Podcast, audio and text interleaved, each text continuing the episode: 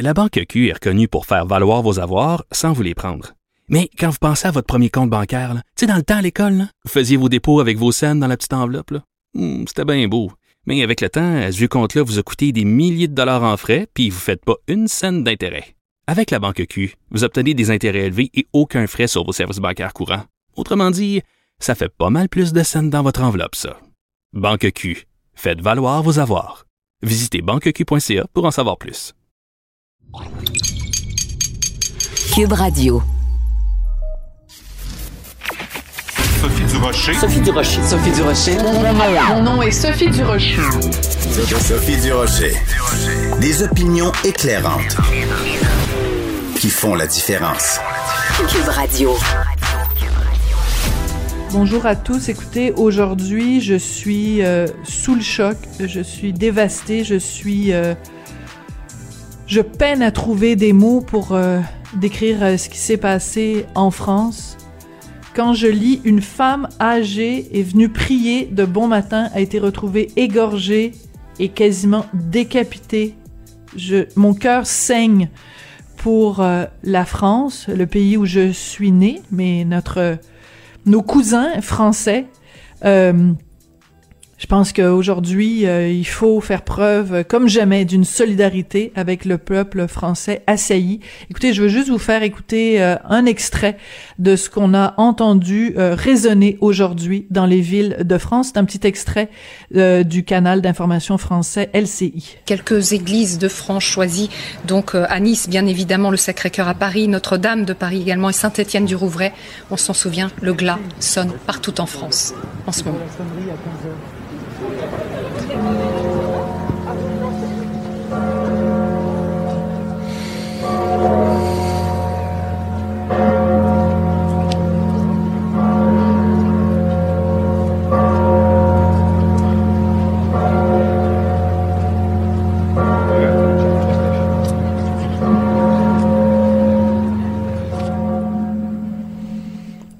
Comprendrez que après euh, cette intervention sonore, je n'ai absolument rien à rajouter.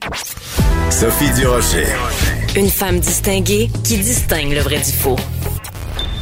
Vous écoutez Sophie Durocher. Demain, ça fera 25 ans que les Québécois se sont prononcés par référendum sur leur avenir en tant que pays ou en tant que province. Donc, au cours des derniers jours, euh, de brillantes analyses, de brillants analystes aussi se sont penchés sur euh, les bilans qu'on pouvait faire après ce quart de siècle où le Québec, en fait, s'est dit non à lui-même. On va en parler avec Joseph Facal, qui est euh, chroniqueur au Journal de Montréal, Journal de Québec, ex-politicien, professeur à l'université. Joseph, bonjour. Bonjour Sophie. C'est pas pour rien que je mentionne prof à l'université parce que euh, plusieurs de tes étudiants, j'imagine, n'étaient même pas nés au moment du référendum de 1995. Je veux juste commencer, Joseph, par euh, un point de vue bien personnel et, intime. Euh, qui étais-tu et que faisais-tu en 1995? Pour replacer les gens qui nous écoutent là, pour replacer les choses en perspective. Alors écoute, euh, à l'automne 1995, j'étais un jeune député. Euh, J'avais été élu dans ma circonscription à Laval, euh, où j'habite toujours, euh, 12 mois auparavant. Je n'étais pas encore ministre. On m'avait assis au Parlement, au Salon Bleu, tout juste à côté du seul élu de ce qui était à l'époque l'Action démocratique, Mario Dumont, euh, dont j'étais, si tu veux, un, un jeune soldat, ce qu'on appelle un simple député.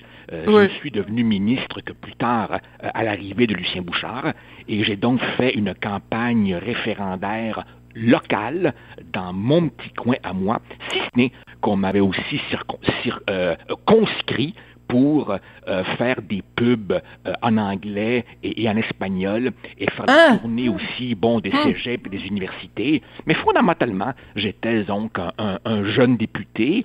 Et, et pour tout te dire, Sophie, je, je- je dis souvent à mes enfants que la défaite référendaire, elle a d'une certaine façon fait basculer toute ma vie professionnelle. J'imagine. oui, mon plan, comprends-tu, même si par la suite, je suis devenu ministre, euh, mon plan, euh, c'était que après l'indépendance, après quelques années en politique dite partisane, j'aurais voulu être un, fonctionnaire euh, du nouvel État du Québec qu'on aurait eu à hmm. construire, n'est-ce pas? Il aurait fallu euh, euh, prendre à notre compte les responsabilités fédérales, renégocier des traités, ouvrir un réseau à l'international. Enfin, il y aurait eu beaucoup, beaucoup de choses à faire. Et moi, je voulais contribuer à ça.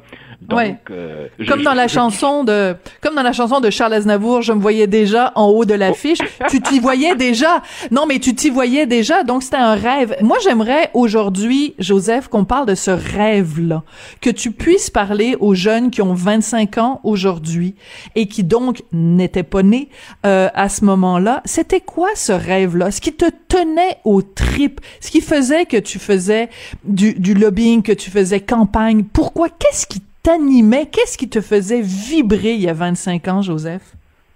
Je te dirais qu'il y a deux principales dimensions. Une, relative au passé, l'autre relative au futur.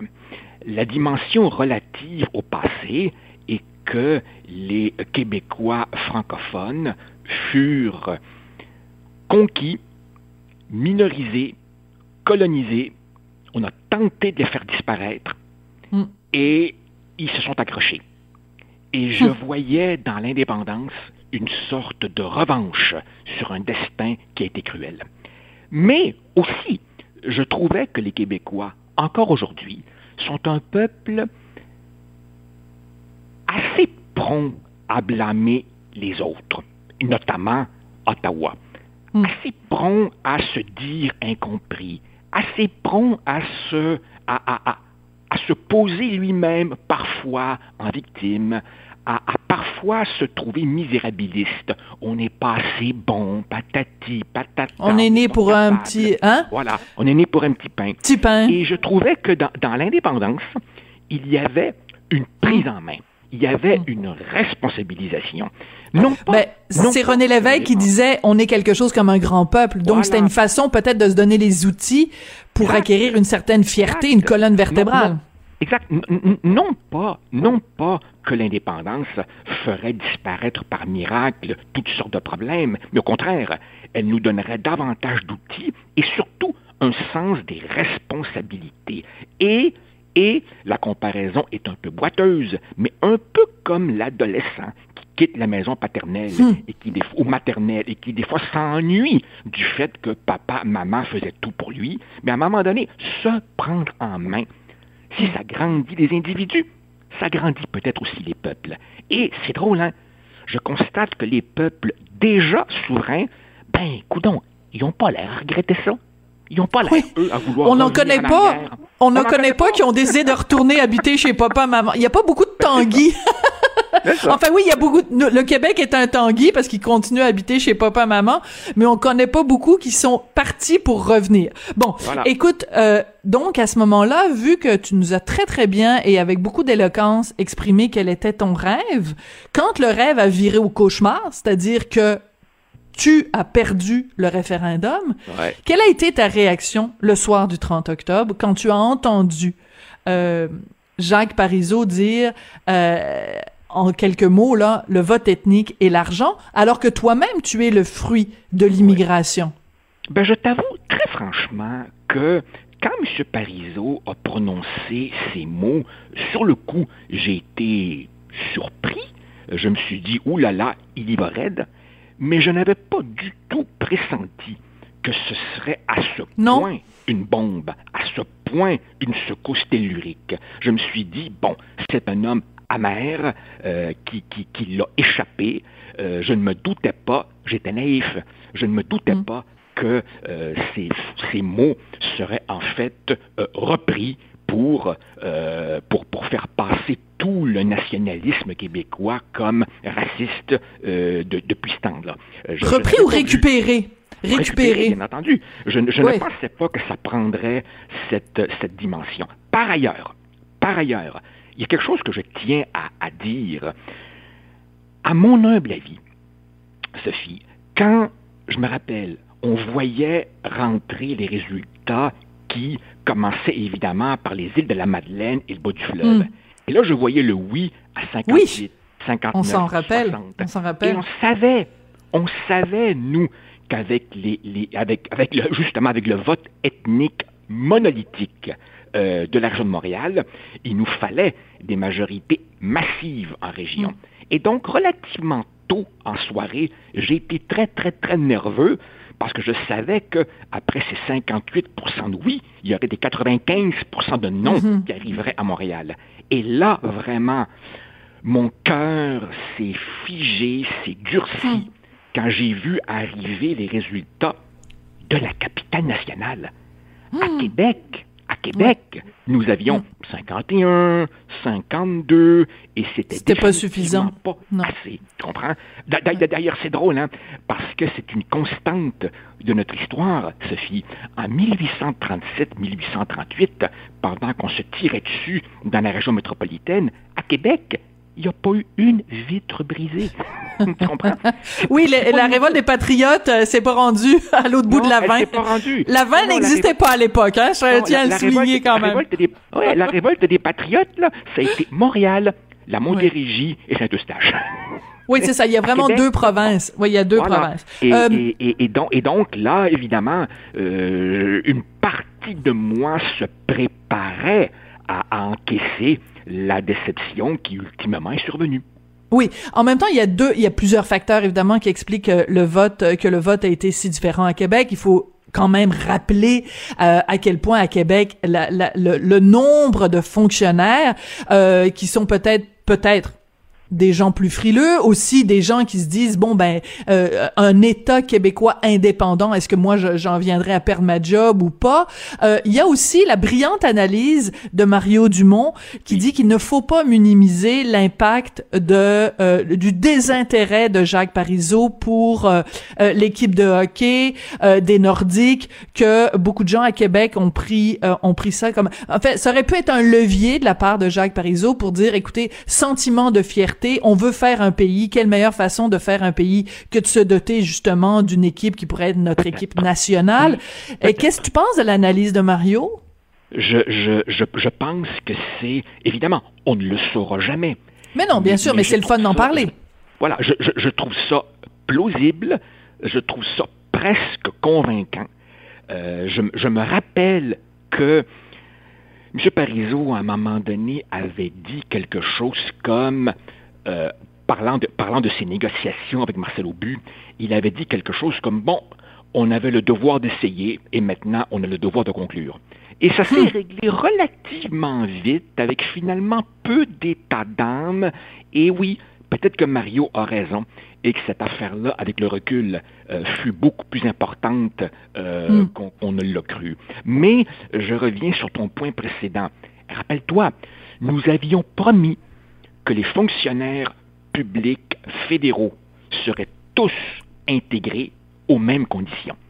Ouais. Peut-être que cela a pu effrayer certains fonctionnaires de l'État du Québec qui, euh, je sais pas moi, envisageaient des carrières, des promotions, que sais-je, et qui tout d'un coup voyaient venir cette armada de, de- de fonctionnaires fédéraux. Ça peut-être joué aussi, euh, mais, mais, mais, mais au Mm. total, au total, quand tu proposes à une ville, à une région de devenir non plus une capitale provinciale, mais de devenir la capitale nationale d'un État souverain aux Nations Unies, ben, tu comprends évidemment notre douleur quand on a vu arriver Absolument. les résultats en provenance de, de- de Québec.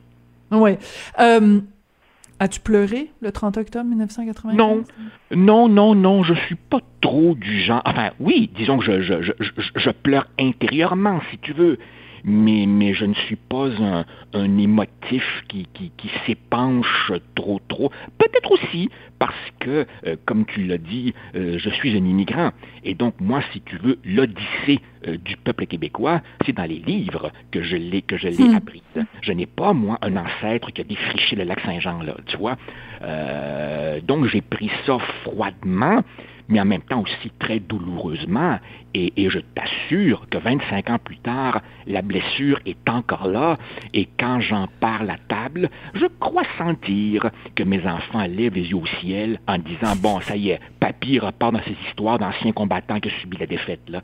Et j'essaie, j'essaie de ne pas être une espèce de négativiste euh, autour de la table familiale. Mais en même temps, Sophie, en même temps, les décisions collectives ont des conséquences collectives. Bien sûr. Et ce que nous vivons, et voilà, et ce que nous vivons en ce moment, c'est l'acadianisation, mais festive du Québec. Hein? Ici, on en a que pour Héloïse et Occupation double, et pendant ce temps-là, ben, le poids du Québec dans le Canada fond et fond et fond et fond. Ben, on n'a qu'à voir. Ben oui, mais de toute façon, on n'a qu'à voir. C'est ça, mais une balle de neige en enfer, euh, snowball in hell. Mais euh, on n'a qu'à voir euh, de, de, de, des fonctionnaires au fédéral qui disent que depuis le début de la pandémie, le, le, français est devenu accessoire. Il y a plein de réunions Zoom qui se font au gouvernement ou qui se font uniquement en anglais parce qu'il faut sauver du temps puis c'est plus simple comme ça. Le français prend le bord avec la pandémie. Si on était un pays indépendant, ben on se on serait pas à la botte comme ça. Le, le français ne serait pas traité comme une langue, euh, non pas une langue seconde, mais une langue de citoyen de seconde zone. Donc, il y, a beaucoup d'éléments, ne serait-ce que les, les, les, les, vaccins et les tests rapides, comment ça se fait que l'Ontario en, en, reçoit, que nous... Euh, je veux dire, il y a plein de d'impacts de, qu'on ressent encore aujourd'hui. Hum, Joseph, et, bien entendu, l'immigrant, dans sa tête, il arrive d'abord au Canada ensuite au Québec. Forcément, il arrive au Canada et on lui dit c'est un pays bilingue, tu prends la langue que tu veux. Mets-toi sa place. On ne peut pas le blâmer. Est-ce qu'il va rallier la majorité ou la minorité? Poser la question, c'est y répondre. Oui, puis surtout je veux dire, écoute, c'est rendu de toute façon à Montréal. Euh, c'est euh, même les francophones se font dire si vous voulez occuper tel poste, il faut que vous parliez anglais. Je veux dire, écoute, je te donne un exemple, OK? Je, je pensais pas passer, parler de ça aujourd'hui. Il y a un nouveau euh, grand magasin qui vient d'ouvrir dans le centre-ville de Montréal, Uniqlo. J'y suis allée avec mon fils hier parce qu'il avait vu sur Internet une chemise qu'il voulait absolument acheter. On va là. Les deux premiers employés à qui j'ai parlé sont incapables de me parler en français. Au centre-ville de Montréal. Et là, je me fais répondre, Oh, I'm sorry, I come from Toronto for the opening of the shop. Puis là, j'ai répondu à la personne, moi, ça me met en colère. J'ai répondu, j'ai dit, if I didn't speak a word of English, do you think I could get a job in Toronto? So how come you don't speak a word of French and you can come here to Montreal and get a job? Bien sûr. OK? Mais, mais, mais, mais, mais le pire, Sophie, c'est qu'à tout le moins, à tout le moins, est-ce trop demandé que l'État du Québec, lui, donne l'exemple? Ben voilà. mais non. Regarde. Les arrondissements de Montréal qui, qui, qui respectent même pas. Valérie Plante qui fait ses discours en anglais. Ouais, mais, mais, mais, mais, mais, mais notre fonction publique, les sites du gouvernement, les universités, tout est de plus en plus bilingue et bien entendu, toutes les raisons sont bonnes. Hein? C'est pour la sécurité, c'est plus pratique, c'est pour être fin, c'est pour, pour, être ouvert, ou alors évidemment le comble de la stupidité. C'est quoi ton problème là, si quelqu'un parle anglais? Tu sais, Sophie, après 50 ans de débat linguistique, on est encore obligé d'expliquer à du monde que la question n'est pas la maîtrise individuelle par une personne du plus grand nombre de langues possibles. La question est quelle est la langue prédominante de la vie publique au Québec? Voilà. Il y a vraiment du monde qui, dans ce débat, partent de tellement loin qu'il m'arrive d'avoir des moments de découragement devant tant de bêtises. Ah, moi, je suis jamais découragé, mais je suis souvent en colère. ben, bravo. Joseph, ça a été euh, passionnant et très très émouvant comme discussion. Merci beaucoup d'être revenu avec moi, euh, d'avoir pris euh, ce, ce, petit, d'avoir fait ce petit voyage de nostalgique pour se rappeler comment c'était le 30 octobre 1995. Puis moi, je vais te le dire, j'ai pleuré le 30 octobre 1995. J'avais 30 ans, j'ai voté. Je vous dirai pas comment j'ai voté, mais j'ai pleuré. Je pense que ça dit tout. Merci beaucoup, Joseph. Puis on se retrouve jeudi prochain. Plaisir. Salut, bye. Merci Joseph. Joseph Facal, chroniqueur, Journal de Montréal, Journal de Québec. Et on n'a pas eu le temps d'en parler, mais allez absolument lire sa chronique de ce matin. Une explication sur pourquoi il y a tant de rectitude politique dans nos universités, dans nos institutions d'enseignement supérieur. C'est suave. Vraiment suave. Allez lire ça.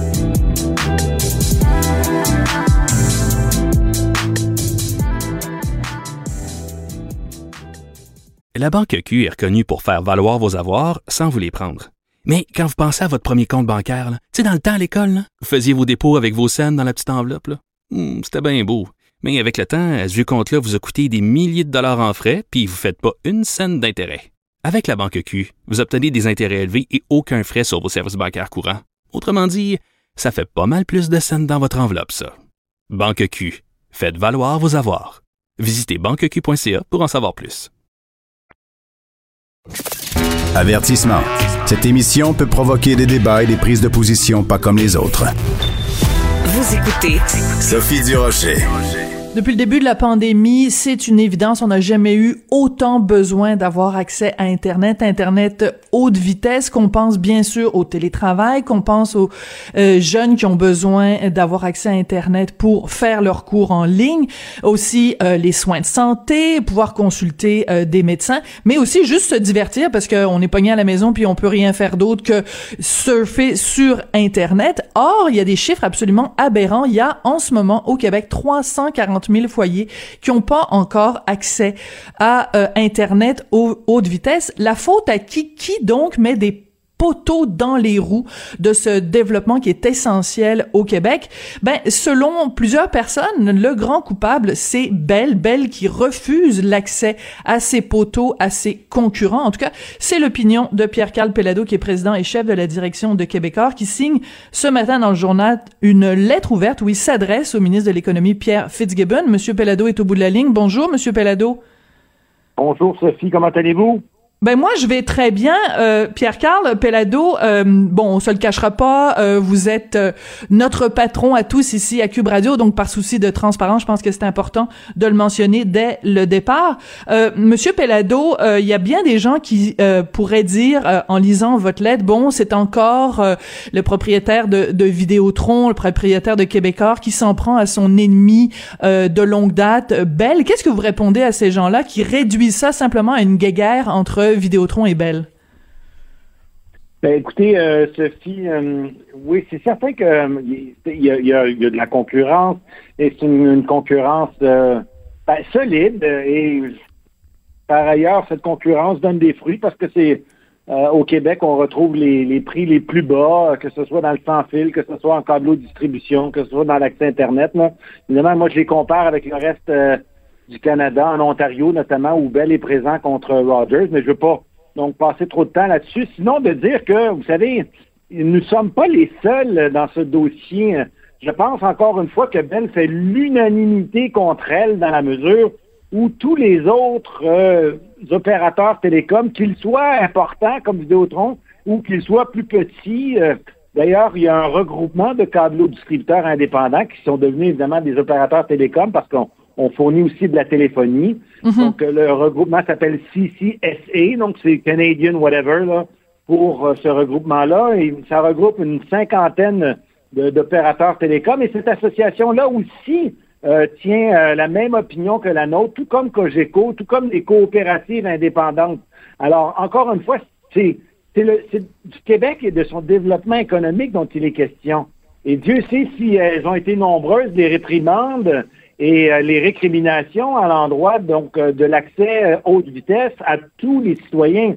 Et là, en tout respect aux citoyens de Nunavut, là, on ne parle pas du Nunavut, là, on parle des fois donc de, de, clients ou de citoyens qui sont situés à, 20 kilomètres, là, mm-hmm. donc d'une certaine densité de population. Alors, encore une fois, oui, ce serait facile de dire c'est Vidéotron, une fois de plus, mais malheureusement, c'est pas ça c'est l'unanimité contre Bell. D'accord. Bon, écoutez, les, les, exemples que vous donnez, euh, quelques, quelques quelques kilomètres seulement de Montréal. Je veux dire, on a tous des exemples euh, de, de, de, que ce soit dans les cantons de l'Est, que ce soit en Beauce, que ce soit dans les Laurentides, où l'accès à Internet est vraiment pénible, pour ne pas dire inexistant. Il faut euh, revenir à la question des poteaux. Donc, des propriétaires de poteaux, il y a Bell, évidemment, il y a Hydro-Québec, et j'ai vu sur votre compte Twitter, parce que vous êtes encore très, très, très actif sur Twitter, Monsieur Pellado, vous avez comparé des, le nombre de refus de Bell d'avoir accès à ces poteaux versus les refus d'Hydro-Québec. Et ben, on voit que les chiffres sont quand même disproportionnés en défaveur de Bell. Donc, il y a vraiment mathématiquement un problème avec l'accès aux poteaux de Bell. Euh, oui, euh, parce que évidemment, donc euh, il ne s'agit pas de fake news ici. Nous sommes en mesure de pouvoir documenter adéquatement nos assertions. Ce n'est pas dans la tête de quelqu'un. ce sont véritablement donc des demandes qui sont faites parce que systématiquement, nous avons besoin d'accès aux poteaux. Pour une raison simple, hein, je pense que tout le monde va comprendre, on ne souhaite pas avoir euh, deux réseaux de poteaux qui vont ceinturer les routes du Québec. Et c'est la raison pour laquelle il y a une obligation des propriétaires de poteaux de donner accès à tous ceux et celles qui ont besoin de mhm. distribuer donc un service que ce soit un service donc de l'électricité avec Hydro-Québec ou que ce soit un service de télécom avec Vidéotron, Cogeco et toute autre euh, entreprise dans le domaine des télécoms. Et il y a un, deux réseaux de poteaux importants, ceux d'Hydro-Québec et ceux de Bell Canada. À plusieurs endroits, donc les, le, service de Hydro-Québec va passer sur les poteaux de Bell et les services de Bell vont passer sur les poteaux d'Hydro-Québec. On sait ce sont deux anciens monopoles et c'est normal qu'ils soient aujourd'hui les propriétaires et les détenteurs parce que sinon, nous aurions une. Bon, premièrement, je pense pas que ce soit très économique d'avoir deux réseaux de poteaux. On aurait également aussi une pollution euh, visuelle. Et même, mhm. c'est dangereux. Euh, s'il y a des poteaux, puis vous, vous, prenez, comme on dit en bon français, vous prenez le champ. S'il y a deux fois des poteaux, vous avez des chances de frapper euh, deux fois plus de poteaux que s'il y en a un seul. Excusez-moi. Un peu, ça semble un peu grégaire, mais c'est un petit peu la vérité de tout ça. Donc, ben, on est capable de documenter. Il y a 2500 demandes euh, qui sont faites à Belle. Et ça, c'est systématique, là, parce que euh, c'est vrai aujourd'hui, mais c'était vrai il y a 12 mois et c'était vrai il y a 5 ans. Donc, ils sont en suspens, mhm. alors que Hydro-Québec, ben, il y en a 14. Alors, comment se fait-il qu'il y ait une disproportion aussi importante? Moi, je considère que c'est le modèle d'affaires de Bell Canada. Bell est un monopole depuis mhm. toujours et Bell veut garder son monopole. Il y a une culture viscérale de monopole à l'intérieur de cette entreprise qui fait en sorte que on n'est pas ici pour défendre l'intérêt des citoyens. Les seuls intérêts que Bell a à défendre, ce sont les intérêts des actionnaires et particulièrement aussi de la direction. Et ça, moi, je l'ai constaté depuis les 20 dernières années. Depuis les 20 dernières années, depuis que Québécois est propriétaire de Vidéotron. Je me souviens, euh, puis permettez-moi donc euh, cette parenthèse parce que elle illustre exactement ce dont il est question. Euh, le piratage des signaux, c'est une pratique qui était extrêmement préjudiciable à l'industrie de la télévision. Pourquoi? Parce que les chaînes spécialisées, lorsqu'elles sont diffusées par un distributeur, elles sont rémunérées par le distributeur mhm. et payées évidemment par l'utilisateur, le citoyen. Si vous piratez le signal, si vous offrez par exemple donc des soucoupes gratuitement, puis ensuite euh, vous mettez des cartes pour euh, bypasser, excusez-moi l'expression, le système, vous payerez rien. Contourner, oui. Alors, Bell, Bell a toléré ça pendant des années et des années. Nous avons été obligés de poursuivre Bell et après dix ans, imaginez-vous, mais Bell a été condamné à payer 140 millions de dollars. Excusez-moi mhm. l'expression, c'est pas 4,30 sous, ça. Et je pourrais vous en donner encore et encore et encore des exemples. mais, Monsieur Pelado, oui, mais oui, ben c'est un, un autre exemple. Mais je veux, je veux qu'on revienne quand même au poteau puisque c'est ça qui nous importe aujourd'hui. Puis les gens qui nous écoutent, ils se posent les mêmes questions. C'est-à-dire, ils se disent, les 340 000 foyers, là, ils veulent savoir pourquoi ils n'arrivent pas à avoir accès à Internet. Euh, dans votre lettre que vous publiez ce matin, vous dites que Bell n'a subi aucune conséquence pour avoir volontairement retardé la connectivité des régions. C'est pas un petit peu une exagération, Monsieur Pellado? C'est-à-dire qu'on comprend, évidemment, Bell euh, veut peut-être protéger son, son, son monopole, mais de là à volontairement retarder la connexion des régions, euh, quelle preuve vous avez pour dire qu'ils ont vraiment volontairement fait ça? Écoutez, euh, nous avons euh, entamé une poursuite judiciaire contre Bell. Et ce débat-là, tout comme celui qui a existé quand 12 millions. auquel faisait référence plus tôt, va se dérouler devant les tribunaux. et nous allons faire la preuve de cette pratique d'affaires que Bell a toujours mise en place. Alors, et je dirais aussi que, que Bell, dans la foulée donc de la question, et c'est également aussi la solution que je propose, parce que vous savez, donc, euh, Bell a été condamné à 140 millions de dollars. Mhm. Qu'est-ce que vous pensez que, qu'est-ce qui s'est produit? Ben, ils ont arrêté de pirater. Aujourd'hui, ben, ils continuent de refuser l'accès aux poteaux. Et le gouvernement du Québec, particulièrement son ministère de son ministre de l'Industrie, ben, se fait baratiner, excusez-moi l'expression, par les représentants de Bell.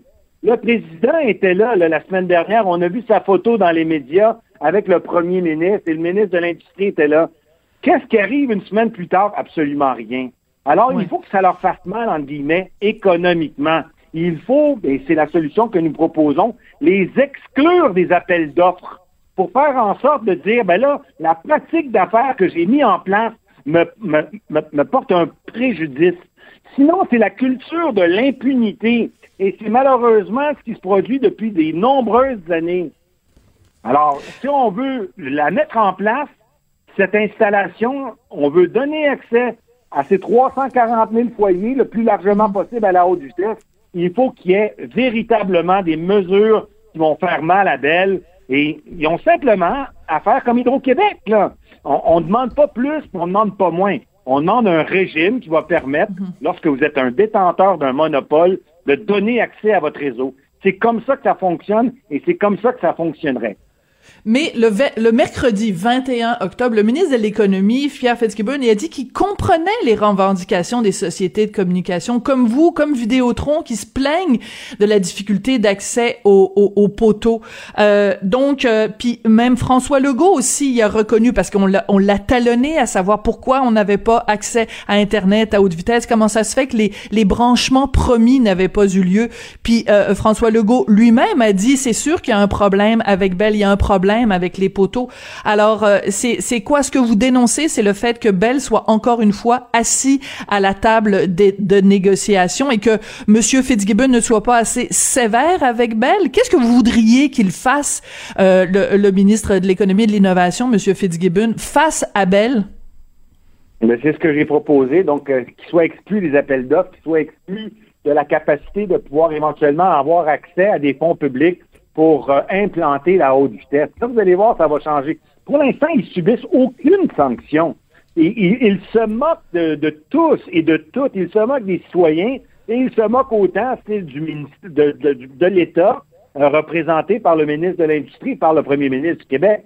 Au Salon Bleu, le premier ministre du Québec, M. Legault, a interpellé Bell. Mm-hmm. Oui. Euh, dix jours plus tard, euh, avez-vous entendu parler de quelque chose? Nous, on n'a rien entendu parler. Et Mhm. il semble-t-il qu'il y a une table de concertation euh, sur l'utilisation des poteaux. Imaginez-vous. Alors, Vidéotron, qui est probablement le plus grand utilisateur de, de poteaux au Québec, étant donné l'importance de son réseau, ben, on n'est même pas invité à la table de concertation.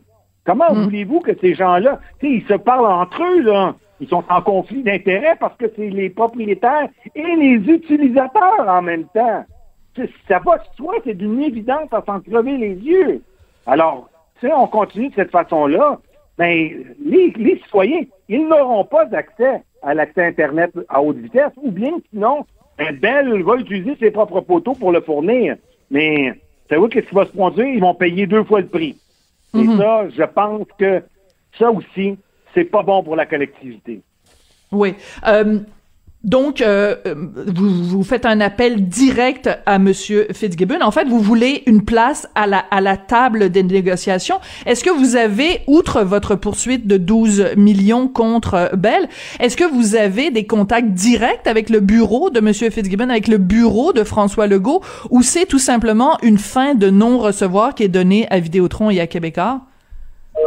Ben écoutez, nous, on, s'exprime, hein, on n'a pas euh, notre langue dans notre poche non plus. euh, et puis effectivement, on fait des représentations nécessaires aux, aux autorités compétentes. euh, que ce Mais, soit mais ma question, Monsieur Pellado, est quelle est la réponse du gouvernement pour l'instant? Euh, le, le bureau de Monsieur Legault, le bureau de Monsieur Fitzgibbon, qu'est-ce qu'ils vous répondent?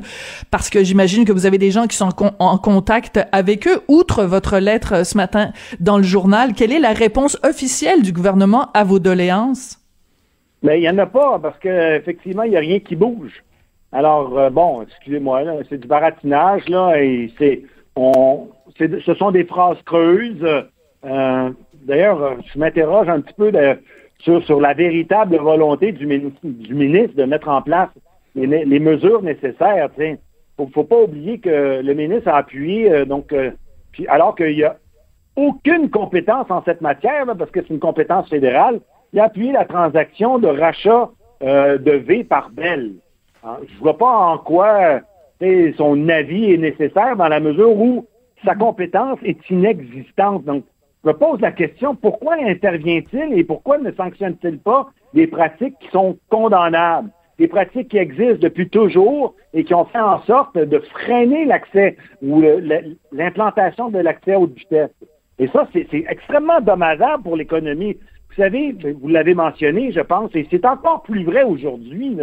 Autant l'accès Internet haute vitesse est un facteur extrêmement important du développement économique. D'ailleurs, les Allemands s'en plaignent, et puis ici, il y a un, pays qui a toujours été très attentif à la productivité, ce sont les Allemands. Dans un article du Wall Street Journal en 2019, les Allemands se plaignent d'être en retard pour l'accès Internet. Hmm. C'est sûr que c'est facile d'avoir un accès Internet, mais s'il n'est pas à la hauteur des expectatives, mais ben, ça vient plomber ça vient plomber la productivité et ça, c'est très important pour un pays. Et je termine en disant, à l'heure actuelle, à l'heure de la pandémie, ben, le télétravail, on le sait tous, c'est répandu.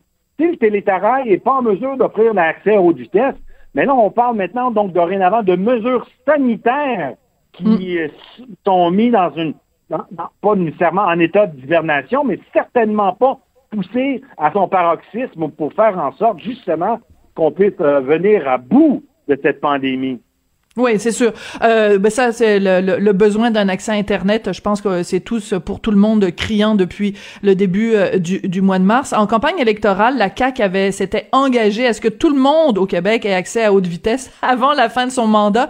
Ça arrive vite, c'est 2022. Euh, au rythme où vont les choses, ça vous paraît tout à fait euh, impensable, Monsieur Bellado, que qu'on réussisse à brancher tous les Québécois? Surtout quand on sait, bon, les délais d'attente que vous citez dans votre dans votre poursuite et que vous citez encore une fois dans votre lettre de ce matin, euh, ça peut, prendre jusqu'à deux ans quand vous faites une demande auprès de Bell pour avoir accès à leur poteau.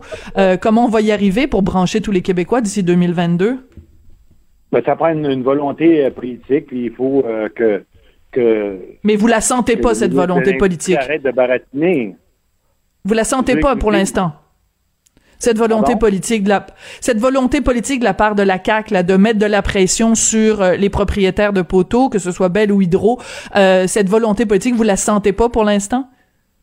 Ben, il y, a des contradictions. Le ministre a dit qu'il serait pas capable de le faire. Le premier ministre a dit qu'il serait capable de le faire. Euh, écoutez, c'est la confusion, sans dire générale, mais je pense que nous avons de la difficulté à suivre la logique et les déclarations du gouvernement. Ceci étant, si la volonté existe, je suis convaincu que les Québécois devraient être en mesure de pouvoir avoir largement accès à, un, justement à l'Internet haute vitesse. Encore faut-il qu'il y ait un investissement en temps et en heure, puis euh, en volonté pour que ça puisse se produire.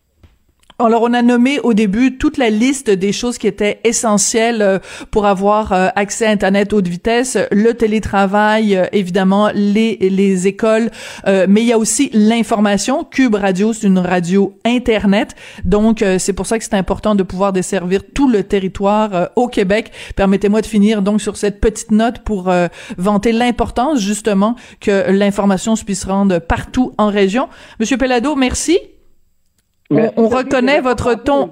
Vous avez, vous avez tout à fait raison de le souligner. On reconnaît votre ton euh, combatif qui manifestement euh, lui est, est, toujours à haute vitesse. Monsieur Pellado, président donc et chef de la direction de Québécois, donc euh, qui signe ce matin dans les journaux cette lettre Internet haute vitesse en région. Belle devrait-elle encore avoir le droit de participer aux programmes gouvernementaux?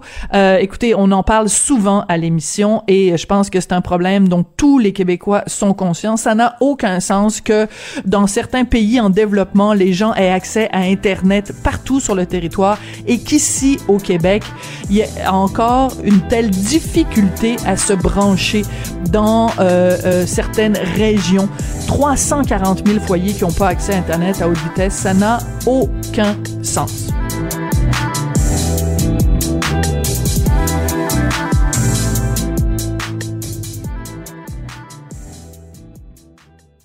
La Banque Q est reconnue pour faire valoir vos avoirs sans vous les prendre. Mais quand vous pensez à votre premier compte bancaire, tu sais, dans le temps à l'école, vous faisiez vos dépôts avec vos scènes dans la petite enveloppe. Hmm, c'était bien beau. Mais avec le temps, ce vieux compte-là vous a coûté des milliers de dollars en frais, puis vous ne faites pas une scène d'intérêt. Avec la Banque Q, vous obtenez des intérêts élevés et aucun frais sur vos services bancaires courants. Autrement dit, ça fait pas mal plus de scènes dans votre enveloppe, ça. Banque Q, faites valoir vos avoirs. Visitez banqueq.ca pour en savoir plus. Sophie Durocher. Entendez les dessous de sa dernière chronique. Cube Radio. Ces temps-ci, on entend beaucoup d'élèves qui se plaignent de leurs professeurs, mais ça arrive aussi parfois qu'il y ait des professeurs qui s'interrogent sur euh, les connaissances, l'attitude, euh, le comportement de leurs élèves. Mon prochain invité, Michel Duchesne, est auteur, euh, écrivain public, l'écho des chaudrons, chargé de cours à l'UCAM. Il a aussi été candidat du Bloc québécois dans Laurier-Sainte-Marie aux dernières élections. Et tout récemment, il a publié sur son compte Twitter un une sorte de montée de lait de prof qui est un peu tanné euh, du manque de connaissances, du manque de culture de ses élèves, parce que Michel Duchesne, donc, euh, est aussi professeur suppléant à l'école publique. Il est au bout de la ligne. Michel Duchesne, bonjour. Bonjour, Sophie. Euh, Michel Duchesne, pourquoi avoir choisi euh, sur les médias sociaux comme ça, on va écouter un extrait un petit peu plus tard, avoir choisi de euh, dénoncer d'une certaine façon le manque de culture de certains de vos élèves, certains de vos étudiants? Ben, depuis quelques années, en fait, depuis euh, l'écrivain public, euh, mon premier roman qui est devenu série web, je, trouve important comme artiste de sortir un peu de, de, de, de nos repères et d'aller voir nos concitoyens, d'aller voir notre société qu'on se plaît euh, à décrire et qu'on mm-hmm. à, qui on veut parler. et donc, comme écrivain public, j'ai vu beaucoup de misère intellectuelle à, Montréal, dans Schlager Maisonneuve, de détresse psychologique. Et là, ben, avec le contexte culturel euh, très difficile en ce moment. J'ai vu il y a une crise aussi. On a besoin de professeurs, donc euh, j'ai offert mes services comme professeur suppléant en art dramatique où je dois enseigner la culture, où il y a un volet qui s'appelle appréciation d'œuvres culturelles. Et là, je me rends compte du gouffre, du gouffre. Ça fait plusieurs années que des élèves, euh, quand je vais donner des, des, ateliers d'écriture, me disent Ah, on est Netflix, nous, monsieur.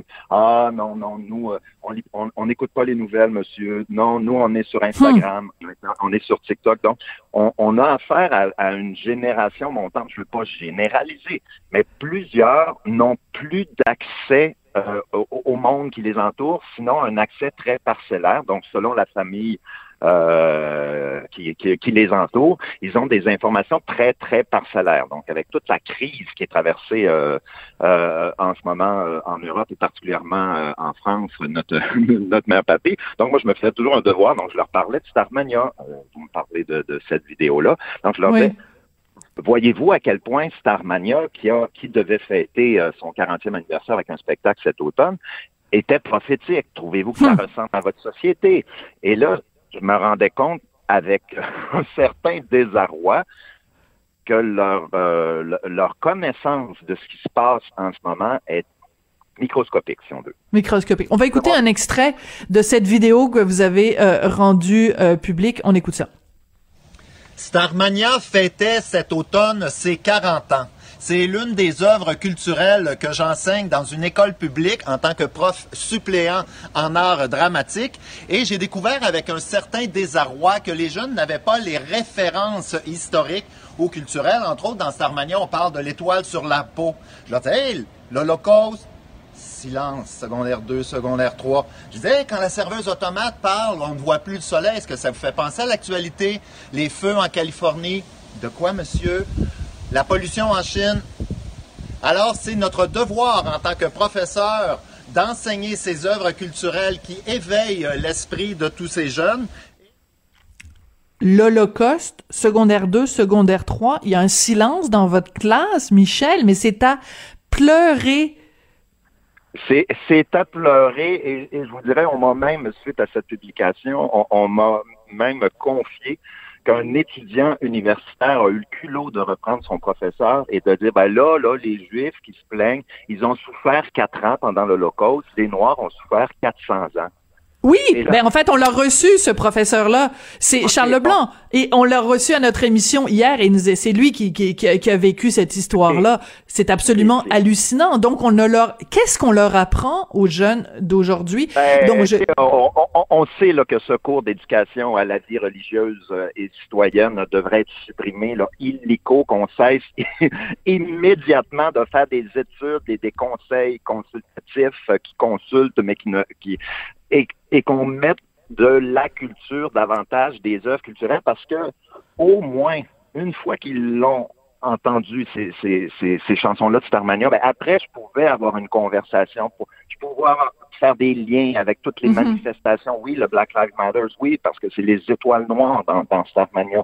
Donc, oui, la révolte, oui, le, le, le roll-ball, euh, oui, la dépression. La, la serveuse automate, c'est, la prévention du suicide. C'est, une mm. femme qui ne va pas bien, qui parle de suicide. On a un gay ostracisé. Tu sais, moi, il faut que je fasse mon coming out en classe parce que j'entends des propos homophobes de jeunes secondaire 2, secondaire 3, secondaire 5. Donc, faut que je le, je, je, je le dis. Je dis, hey, là, que tu ne tiendras pas ce vocabulaire-là. T'applaudis diras pas quand je te parle que Samuel Paty s'est fait décapiter la tête. J'ai eu des applaudissements. Pardon? C'est cool. Oui. Non, non, non, non, non, non. Attendez, attendez. on, on, revient en arrière, là. On revient en arrière. OK.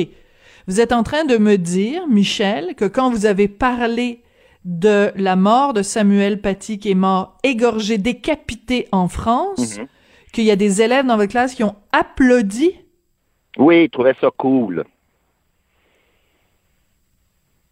Je, je, parle d'éléments isolés, mais je parle avec une certaine détresse de dire, OK, donc, ils n'ont pas lu le journal d'Anne Frank. Ils n'ont pas vu peut-être un seul film euh, sur, sur, la Shoah. Ils connaissent pas le, euh, le, notre propre histoire aussi. Là, tu sais, je veux dire, le, le, le, le Québec bashing euh, a une... Euh, des fois, c'est affolant d'entendre ça de, de, de, de, jeunes de 13, 14, 15. Et là, encore là, je veux dire, je veux pas généraliser parce que je vois des lumières, tu sais, donc, OK, Starmania, il y, a des jeunes qui m'ont dit, hey, merci de m'avoir fait entendre ça, on l'écoute maintenant avec ma mère, euh, j'en ai parlé avec mon père, j'ai fait mon devoir là-dessus, euh, hey, voir cette chanson-là me touche, donc, parce que je crois, moi, la religion a pris trop d'espace dans les dernières années. La religion a un trop grand euh, impact au niveau de la politique. Vous savez que euh, tout en, euh, enfant, euh, toute religion confondue, ont le droit à des crédits d'impôt s'ils donnent à un parti politique. Donc, le Parti libéral, le Parti du, euh, conservateur reçoivent des dons de façon astronomique là, de, de, de oui. milliers de, de, de, gens. Mais on s'éloigne. Oui, on s'éloigne un petit peu du sujet. on, on s'éloigne, Michel. Je vais juste vous ramener parce que je vois l'ancien euh, candidat quand même en politique qui, qui refait surface et, et c'est parfait. Hein. Mais mais mais je veux juste revenir euh, au sujet de ce qui se passe en classe. oui. oui. non, non, mais je comprends. Euh, puis on peut pas, on peut pas sortir le politicien du gars non plus. Là, je veux dire, et ça vous honore. Mais, mais revenons à ce qui se passe en classe, parce que euh, le, le, le meurtre de Samuel Paty, c'est un prof qui est euh, assassiné parce que en classe il a euh, euh, défendu la liberté d'expression parce qu'il a montré ouais. Euh, certaines caricatures euh, du prophète et donc ouais. si vous dans votre classe vous mentionnez le meurtre de Samuel Paty et qu'il y a des élèves qui applaudissent est-ce que ça va vous encourager vous en tant que prof ou d'autres profs à parler de liberté d'expression à parler de Charlie Hebdo? Euh, j'ai montré, moi, les caricatures de Charlie Hebdo à certains groupes. Pas à tous, mais je les ai montrées. Et comment ont-ils je... réagi? Et euh, ben, j'ai élargi aussi. J'ai dit, dit vous, vous, ne devez jamais oublier qu'on peut... Ben, c'est parce que d'entrée de jeu, je dis, regardez, moi, je, je suis pro-culture, je suis athée, je suis gay. Les religions euh, font trop de, de tort en ce moment au nom de l'amour qu'ils sont supposés de professer euh, les régions discriminent, euh, minimisent l'impact des femmes. Donc, quand je parle de Charlotte Hebdo, je dis, ils se moquent aussi ouvertement de la religion catholique avec le, le, tissu de, de, de mensonges d'un certain patriarcat. Ils se, mo ils se aussi du, du, pouvoir politique. C'est l'importance de se dire, ben, il faut pouvoir commenter notre société euh, librement. Et, mhm. donc, là, les, les, les, jeunes sont réceptifs à ça. Je dis pas que ceux, ceux, qui ont applaudi et qui ont trouvé ça cool gardent pour eux leurs commentaires. Mais oui, euh, je me dis, OK, c'est parce que eux, dans leur famille, tout ce qu'ils entendent, c'est très morcité. C'est, là, j'entends Macron est raciste, Macron est raciste parce qu'il a parlé en mal du prophète. Je dis, Macron est soutenu par un lot de, de musulmans qui dénoncent Absolument. Les imams, oui. les imams sont avec lui. Là, donc, il faut, que je retourne à chaque fois pour dire non, non, non, non. Là, vous. Mais écoute, euh, c'est ample, c'est ample. Euh... Puis quand c'est rendu que c'est un professeur de théâtre qui doit leur apprendre, euh, euh, euh donner des leçons de laïcité 101 ou des leçons de, de, de politique ou de ou de leur parler de l'actualité, c'est on est quand même qu'on est qu'on est rendu loin. Euh, Michel, je veux réfléchir avec vous euh, sur c'est quoi le rôle d'un d'un professeur? Parce que bon dans un dans un contexte actuel où vraiment toutes les sensibilités sont à fleur de peau, est-ce qu'il n'y a pas un danger justement d'autocensure? C'est-à-dire que vous, vous avez le, courage d'affronter de, et de poser, de discuter de ces choses-là avec vos élèves, mais euh, est-ce qu'il n'y a pas un danger justement qu'il y a plein de profs qui se disent, bon, regarde, moi, si c'est pour me faire euh, trancher la gorge, si j'aborde tel sujet, je préfère ne pas en parler. Est-ce qu'il n'y a pas un danger quand même, que ce soit dans les écoles en France, dans les écoles ici au Québec?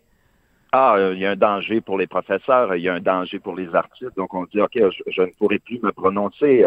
Euh, on le voit, un, certain... Euh, un certain cynisme qui s'installe et un certain silence. Et ça, ça voudrait dire que le terrorisme intellectuel, le terrorisme euh, par la force aura gagné. Alors, ici, en, tant qu'artiste, en tant que professeur, on doit être des résistants. On doit parler haut et fort au nom de, de, de la culture qui élève l'âme.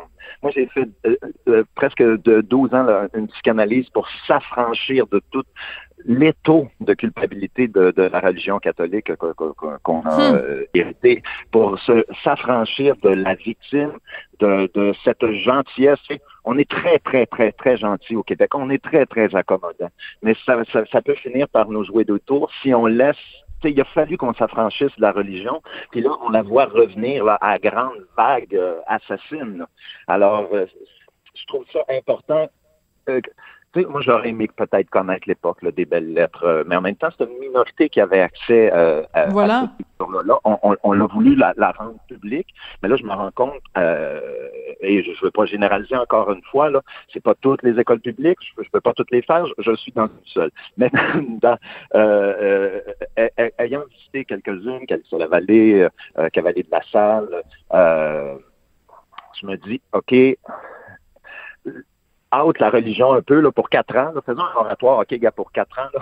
Et là, rendons la culture, écoutons nos, nos chanteurs, euh, et, et euh, moi, je veux, je veux, je veux qu'on fasse écouter Rachid Taha, là, plutôt que de... de euh, je veux qu'on fasse écouter euh, Starmania. Il y a, tu sais, euh, euh, Jean Leloup euh, euh, devrait être plus connu que ça. Tu sais, je, me rends compte qu'il y a des... C'est comme s'il y avait des clivages de génération en génération. Il y a plus de grands frères, grandes sœurs qui sont comme des, des pocheurs de Hey, tu devrais écouter ça, tu devrais lire ça.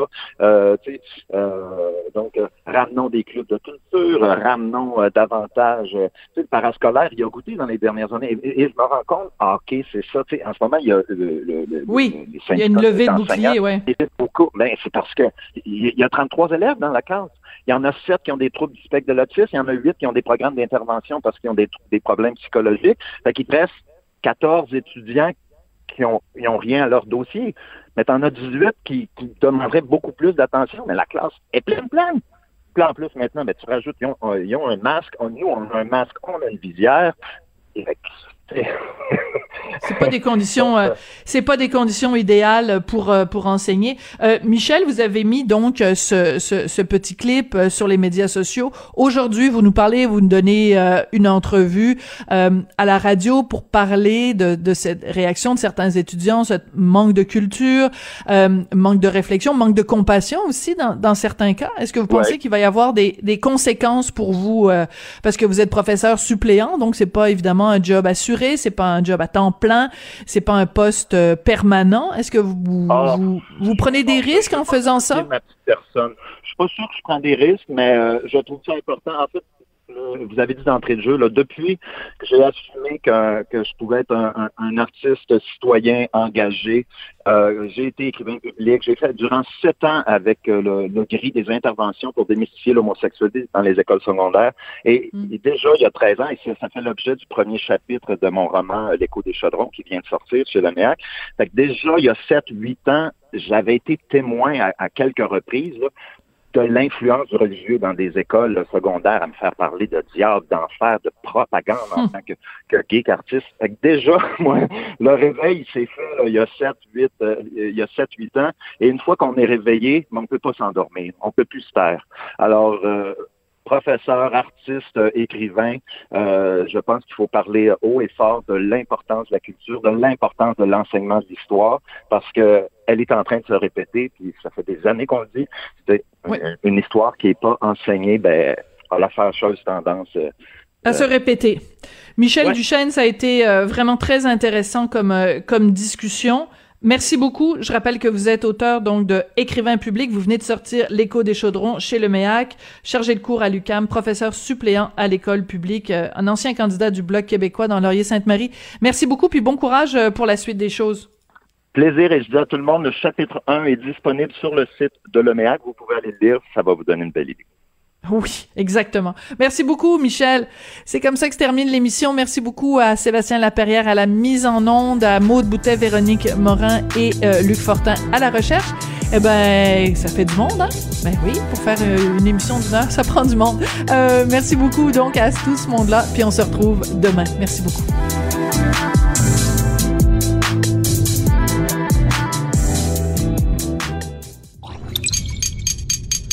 Cube Radio.